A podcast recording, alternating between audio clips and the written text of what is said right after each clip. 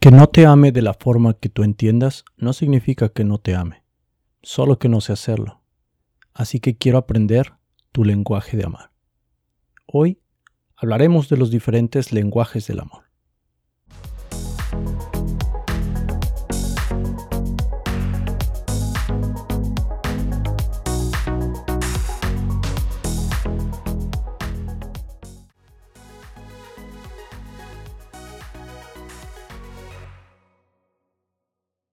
En las cosas como son, te queremos invitar a experimentar juntos nuevas formas de pensar, hacer y sentir, y que al final cada quien encuentre eso que llama felicidad.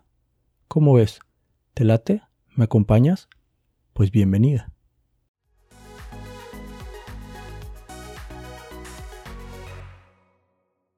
Esta reflexión de hoy es para ti.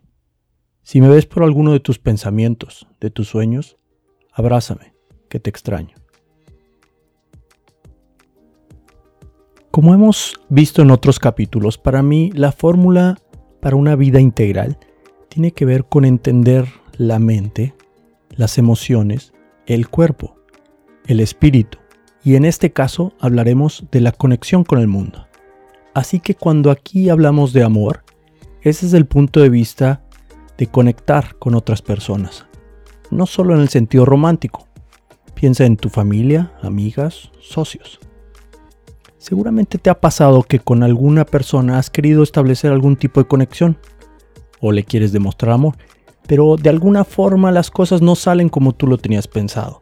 Le llevas un regalo y te dicen que ya no te ven tan seguido como antes. Le ayudas con algo y te dice que ya no platican. O tal vez has tenido el pensamiento que te dice, me dice que me quiere mucho, pero no me lo demuestra. Y esto del amor es como hablar diferentes idiomas. Es como si tú estuvieras hablando ruso y la otra persona estuviera hablando chino. Y a la hora de quererse entender, cada quien está hablando un lenguaje diferente. Como en estos ejemplos, alguien el amor lo demuestra con regalos y otra persona lo demuestra con palabras. Así que para entender esto mejor, déjame presentarte estos lenguajes.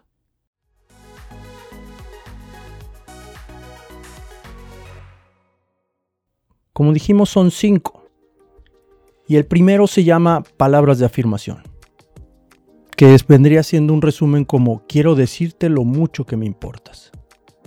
Y está compuesto por elogios, reconocimientos, un mensaje, llamadas, cuando alguna persona funciona con este tipo de lenguajes, trata de evitar las críticas o las ofensas, porque es algo que los hiere.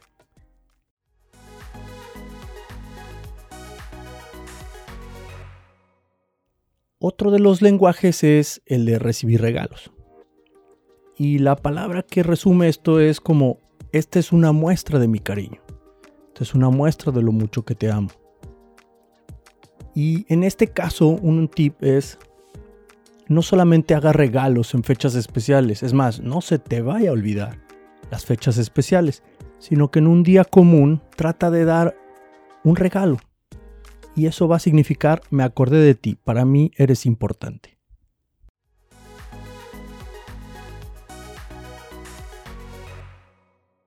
El tercer lenguaje tiene que ver, se llama tiempo de calidad. Y si lo pudiéramos resumir en una frase como en los anteriores, sería tienes mi total atención. Cuando alguien habla este tipo de idioma, trata de evitar distracciones.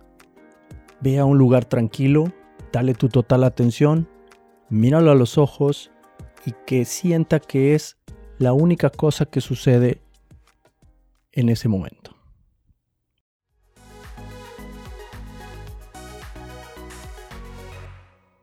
El cuarto es contacto físico. En una frase sería me gusta estar cerca de ti.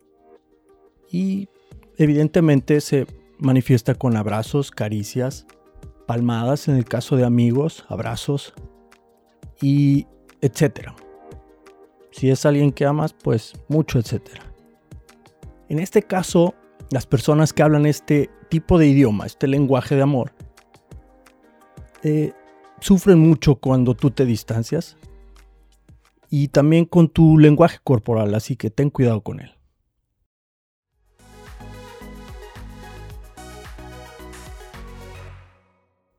El quinto lenguaje es el de actos de servicio.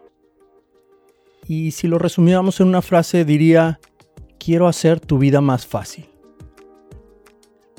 A una persona que funciona con este tipo de lenguaje, una buena pregunta es, ¿qué puedo hacer por ti hoy?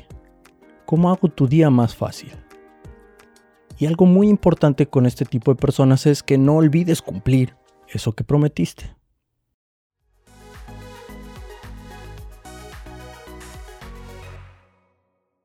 Así que como hemos visto, cada una de estas personas identifica el amor o lo expresa de forma diferente.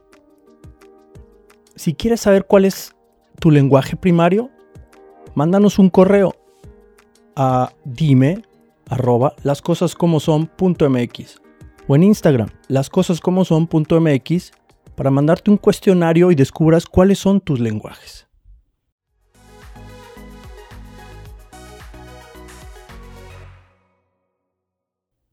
Y como esto fue una introducción a este concepto de lenguajes, te queremos dejar una serie de preguntas, de reflexiones para que tú sigas investigando más sobre este tema. La primera es, como hemos dicho, es Learn, Take Action y Share. Así que la primera sección es, ¿qué aprendiste sobre ti? ¿Tenías claro cuáles eran estos lenguajes? ¿Sabes cuáles son los tuyos? ¿Encontraste que alguna vez tal vez has demostrado amor con un lenguaje y que no te entendieron? ¿Hay alguien que te demuestra amor en un lenguaje equivocado? La siguiente sección es invitarte a tomar acción. Haz un listado de las formas que para ti significa amor. ¿Qué te gusta? ¿Tomar paseos? ¿Te gusta que te regalen? ¿Qué te gusta que te regalen? ¿Disfrutas de los cariños? ¿Cuáles? Sé clara sobre lo que a ti te gusta. Así que la próxima vez que alguien demuestre su lenguaje, cuéntale sobre este capítulo y comparte cuáles son tus lenguajes, cuál es tu listado.